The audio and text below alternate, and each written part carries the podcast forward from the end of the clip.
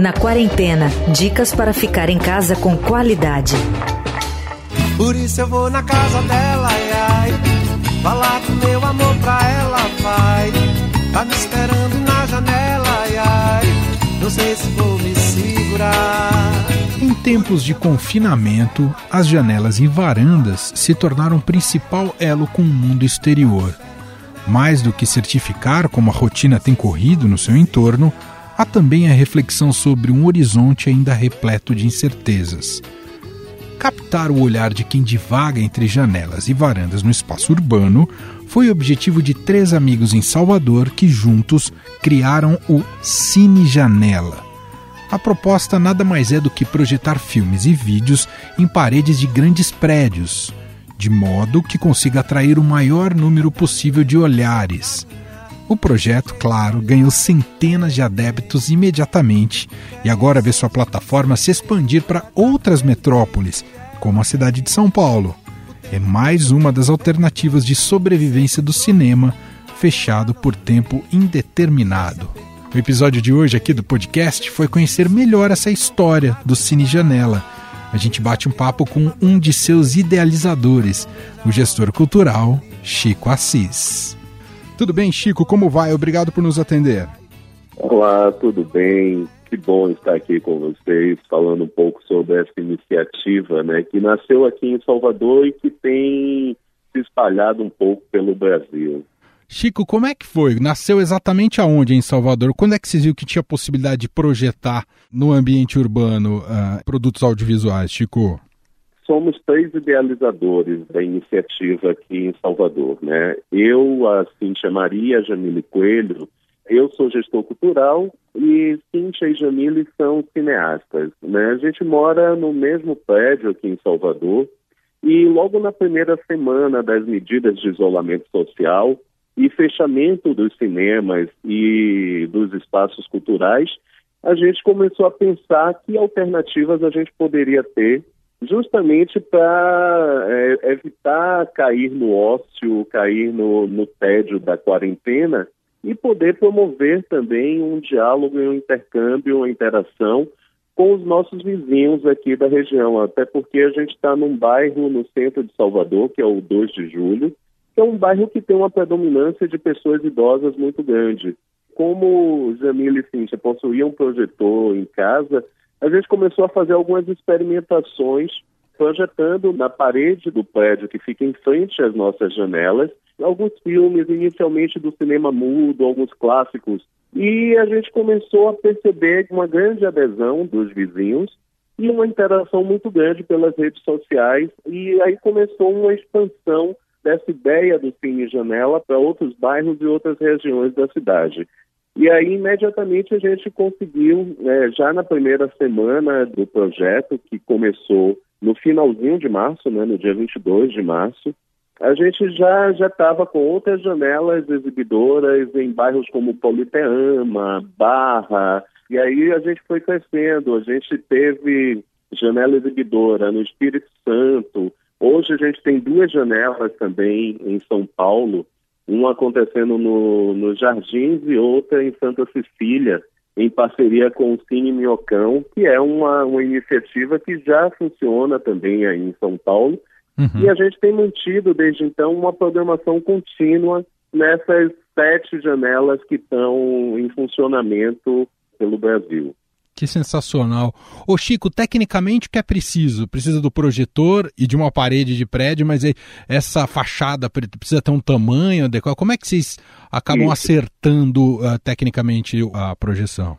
Na verdade, tem uma série de fatores aí que interferem, né? A distância entre o, local onde está o projetor e a parede, o tipo de parede, a cor dessa parede, a textura, a quantidade de iluminação que tem no entorno dessa parede, né? Tudo isso são fatores que interferem para se determinar a capacidade de luminescência que o projetor deve ter.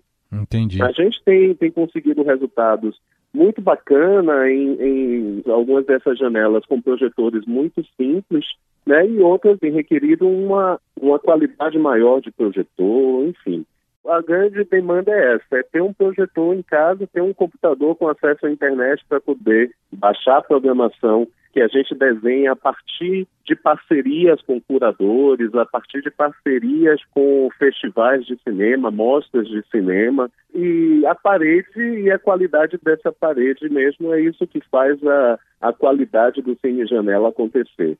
Que legal. E como é que isso interfere na curadoria de quais filmes passar no Cine Janela? Como é que é feita essa escolha? Inicialmente, é, a gente pensou muito como projetar e como a gente não interferir muito é, na, nos vizinhos. Até porque a gente sabe que entre os nossos vizinhos tem pessoas que gostariam de ter um, um cinema sendo visto da sua janela, tem outros que não.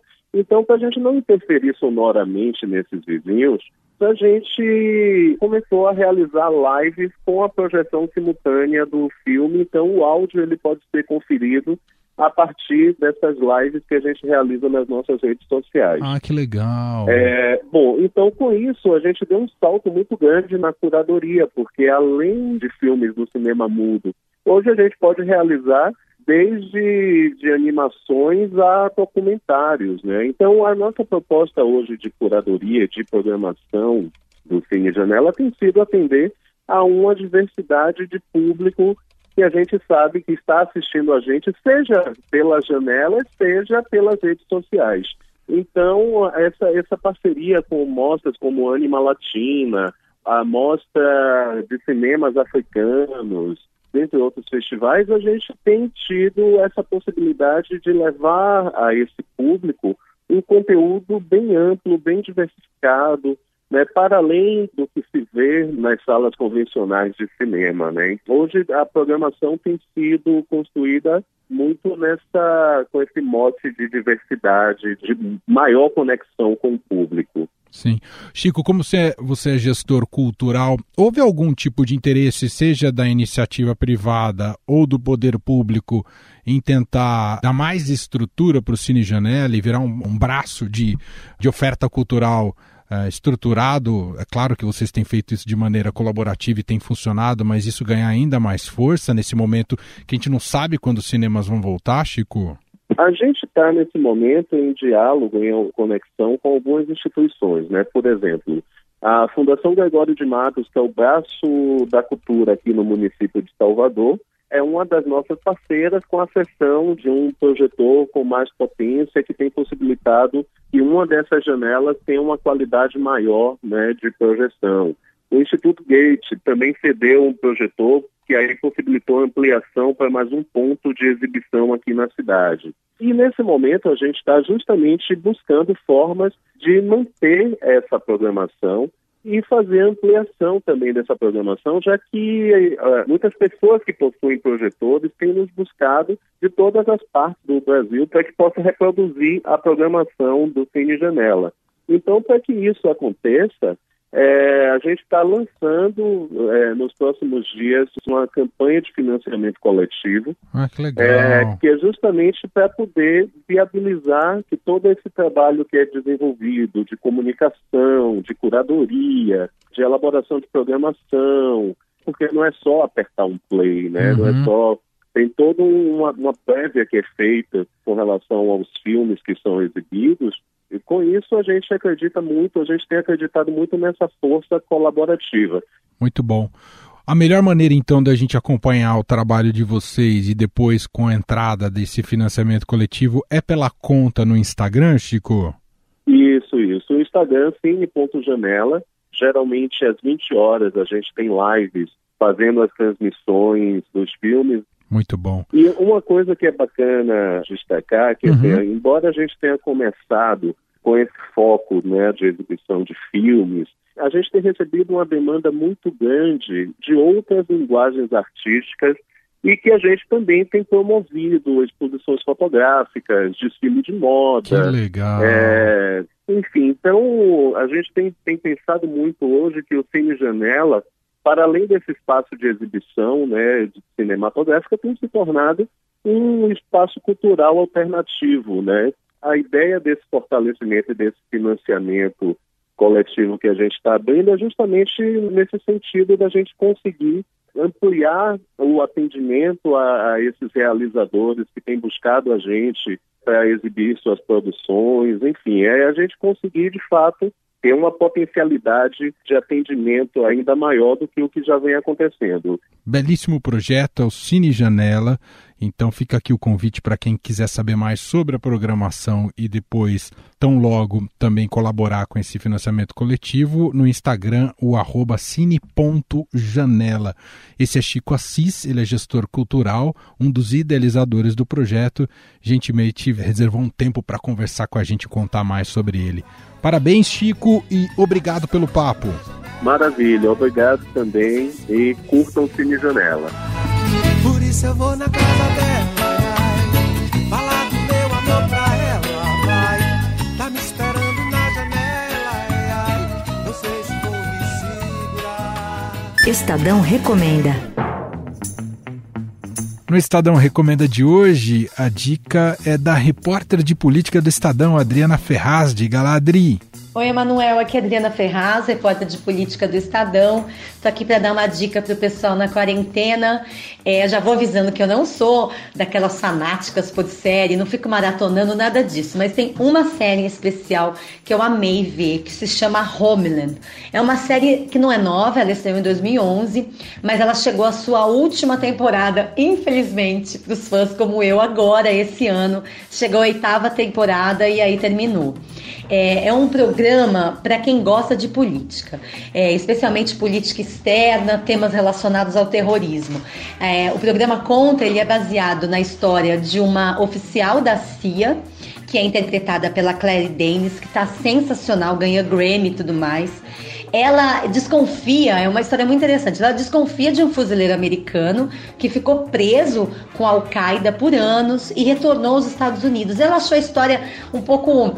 É, desconfiou dessa história dele ter ficado, por que ele ficou tantos anos preso, não foi morto e voltou.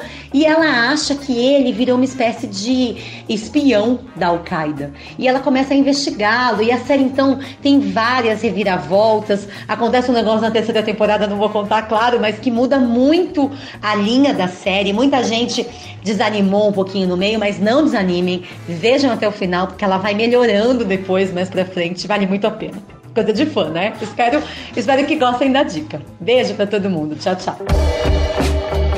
Eu, Emanuel Bonfim, me despeço por hoje. A gente se fala amanhã cedinho no Estadão Notícias e de tarde aqui com você na quarentena. Você ouviu Na Quarentena dicas para ficar em casa com qualidade.